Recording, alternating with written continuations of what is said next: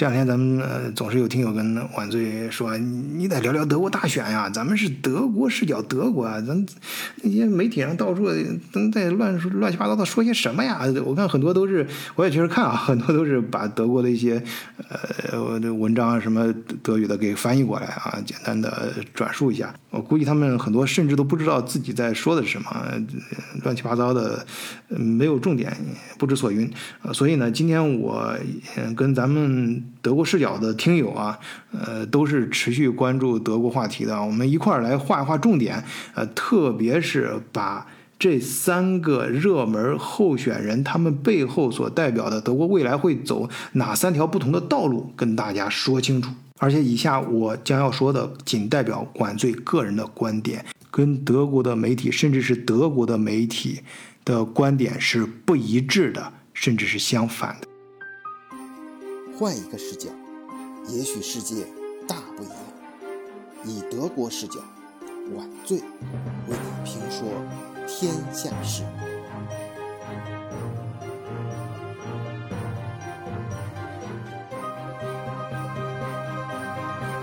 社民党的肖尔茨。联盟党的拉舍特和绿党的候选人贝尔伯格啊，这三个人呢，我在前面节目里面都分别专门做节目介绍过他们的背景和经历啊，这儿就不重复了。那重点是看这三个人现在在媒体上还有各个的宣传海报上都明确的打出了他们的标语。你不要认为这是一个简单的广告啊，每个人喊出的这句话其实浓缩了他们整个政党的。执政纲领，也就是说，用俾斯麦的话来说哈，他如果他们上台之后，他们作为呃这个舵手，会把呃德国这条在历史河流中的大船往哪个方向上开？哎，要不这样，我还是先把这三个人分别喊了什么口号跟大家说一遍啊。这第一个是呃肖尔斯，他嗯是 SPD 的肖尔斯，他说的是 competent for Deutschland。就是德国更有竞争力、更棒、更强大。CDU 的拉舍特他喊的口号是 “Gemeinsam für ein modernes Deutschland”，啊，意思就是现代的德国、统一的德国，或者说是只有统一才是德国的未来啊，才能建立现代的德国。啊，注意他这里的统一和团结是另有深意啊，我们待会儿说。然后绿党贝尔伯格说的是 “Wirtschaft und Klima ohne Krise”，就是经济啊和气候啊，但是。啊，没有危机啊。我们首先看社民党的肖尔茨啊，这哥们儿首先他的上台呢，我在前面就见过他，就是在党内啊，从施罗德之后，呃，其实呃社社民党都走入了。低潮嘛，一一蹶不振啊，民调这个支持率越来越低。前两年也是频繁的更换党内的一把手，哎，最后换来换去换到啊，换来换去，最后换到肖尔茨的时候，呃，停下来了啊，基本上他把这个。那党内的基本盘算是稳住了，然后这哥们儿呢是一个典型的技术型政客，在政策执行层面非常的纯熟。他本人现在目前也是德国的国家副总理，内阁。政府里面担任呃财政部部长也已经三年了，在此之前呢是汉堡的，呃，就我原来就在这城市经济一直搞得不错嘛，汉堡的一把手，呃，干了十几年，而且这哥们儿面对媒体的时候啊，他对自己的表情啊，包括手势啊的管理是非常严格的啊，这个尤其是相对于拉舍特来说啊，几乎是没有什么漏洞，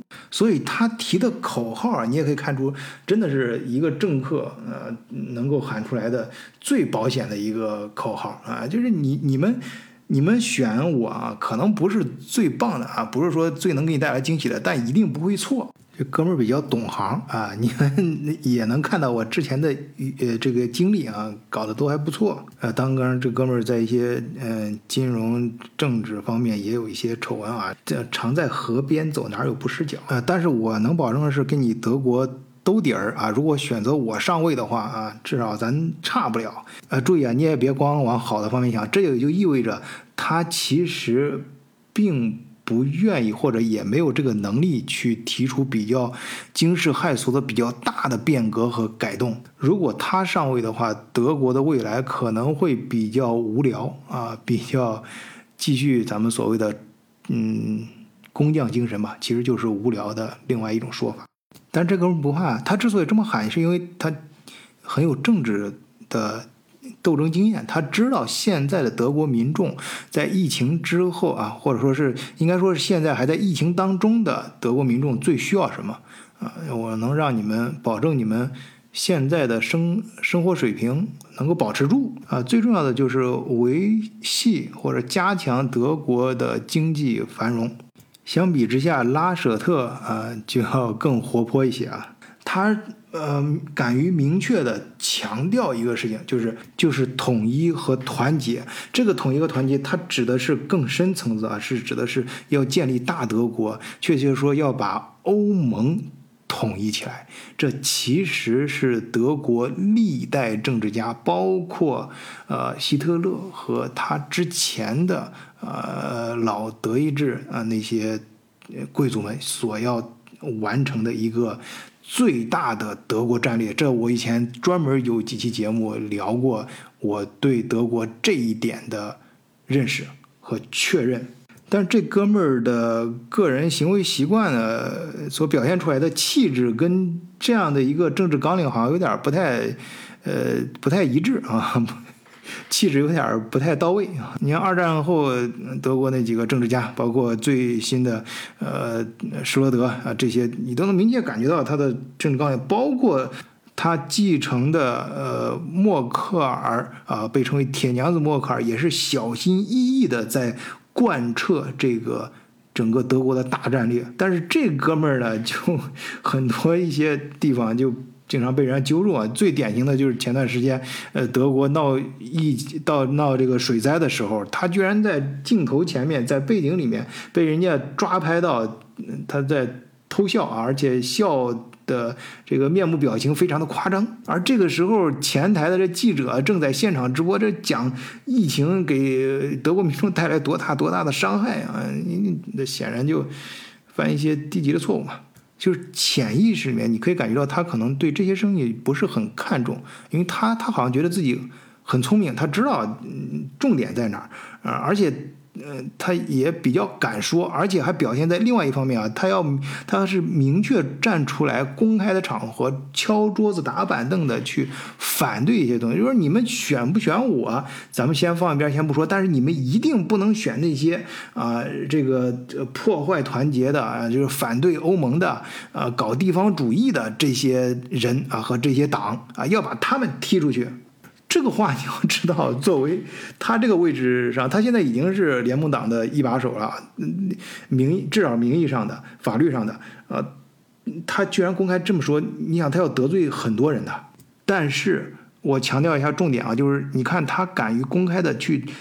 强调什么和反对什么，那说明他其实是一个比较性情的。虽然媒体上公开把他定义成给他。定的标签就是默克尔最好的继承者啊，严格制定默克尔路线的人，好像就默克尔在前面唱了首歌，然后他在后面就加了一个重音啊，不仅重复了一遍，还加了一个重音。那这么看来，好像他是三个人候选人当中最保守的人。但我跟媒体的看法恰恰相反，我认为他是最有可能给德国未来带来变数的一个人啊，就是他上台之后可能会。干出一些大家意想不到的事儿啊！当然，这个好还是坏，我们另说啊。我们只是说它的变数是最大的。然后我们看贝尔伯格啊，嗯，这呃位漂亮的小姐姐啊，她个人的界面非常好啊。啊，毕竟运动员出身嘛，呃，所以即使到这个年龄了，人家出来干啥做活动？你看他一一出场啊，这个走路干啥就显得非常有活力啊，整个这个气质就非常的舒服。给他照呃海报那个呃摄影师也非常有水平啊，抓拍那一瞬间，然后把他的那个优势就完全的释放出来了，呃，就像美剧的那种海报一样，看上去就很有动感。所以不仅他的人的整个界面打得非常的吸引人，而且他的口号也非常的响亮，非常的吸引人啊！就是呃，我前面不是说了嘛，叫 Wirtschaft und Klima，就是不仅要经济搞得好啊，呃，这个环境呃正这个健康啊，自然也要搞得好啊，而且还要排除到排除掉什么呢？排除掉风险啊，去掉呃 crise 啊，去掉危机。那这个当然非常好了。那大家当然都希望能做到的，非能做到的话啊，那当然非常好。显然，但是他这些非常美好的、完美的口号下面又缺少一些切实可行的一些呃方针政策和行解决方案。所以我非常担心的是什么呢？如果他被选上台之后，他成为下任总理之后。会不会像鸵鸟那样？不客气的说啊，就是像鸵鸟，就是呃大家如咱们德国视角，尤其咱们德国视角的听友，很多都是对历史感兴趣的。你能够发现历史上很多这种人，呃，就口号喊得非常响的时候，往往实际执行的时候，会导致他呃遇到麻烦做不成的时候，会选择一条最保守的路线，就是像就是所谓的鸵鸵鸟，就是呃最开始的时候。头是高高的举起的，头举得比谁都高，但是，一旦经不住烈日的这种呃摧残啊和这种呃考验的话，就会一头扎进，深深的扎进呃沙子里面，就什么都管了啊，然后就。就是呃，如果他的这些非常漂亮的这些口号，呃，将来在执行层面遇到麻烦干不成，他会不会把德国重新带入一个最保守的发展模式，从一个极端蜕变到另一个极端？啊，这一点也是我跟媒体的完全不同的看法。呃，当然也有很多媒体对他提出这些口号，呃，也提出很多质疑。但是之后呢？下一步可能他们不敢说，但是我嗯，作为自媒体嘛，我敢说，就是，呃，我更多的是担忧啊，一旦这些政策实现不了，那下一步，下一步将会怎么办？那德国的未来将是非常可怕的，细思极恐啊！所以综合来看，我对这三个人的看法，呃，跟以及他们上台之后对德国未来的影响，跟媒体啊，包括中国那些我就不说了，那些那些其他的一些乱七八糟，呃，就是德国的这些主流的媒体的看法是不一样的。我认为最有可能有变数的，反而是他们认为最保守的拉舍特啊，而最。危险的，可能未来会让德国带入最保守路线的，是呃现在看上去最激进的绿党，呃，贝尔伯格。而如果选择肖尔茨自民党啊，就是 SPD 肖尔茨的话，那将是选择了一条未来最中庸的路线。嗯，好，说到这儿，肯定有朋友想问一下，他们对中国怎么干？那不好意思，他们 这些人都学精了，啊，最近的这些呃公开的演说里面，大家对于中国呃未来他们上台时候对中国的态度都是呃笑而不语，或者是避而不答。当然，如果有兴趣的朋友可以加入德国视角，我们可以线下进行更多更深层面的交流，尤其是您现在从事的一些商业活动，跟德国未来有比较亲密关系的啊，咱们可以更多的呃交流，甚至给你提供更多的一些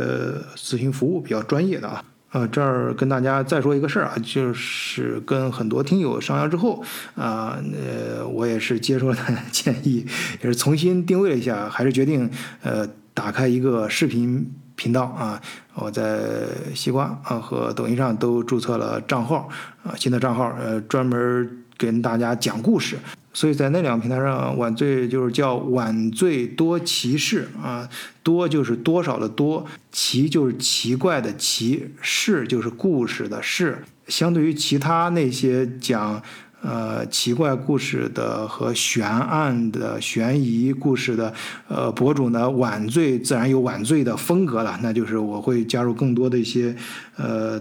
呃历史背景啊，还有尤其是中外之间的对比。当然，最重要的啊，还是跟咱们呃的老听友们，呃，德国视角的听友们进行更多的互动，坚持我们原有的啊，咱们社群的自带的这种气质和风格。所以也希望咱们的听友们能够在我的嗯，不管哪个平台啊的，不管是视音频还是视频的节目下面多多的呃留言点赞啊转发啊，能够帮助晚醉啊，也是咱们一起共同把呃咱们这个平台越做越好，咱们这个社区啊建成全宇宙最有亲和力的社区。好，今天就先聊到这儿，谢谢大家收听，再见。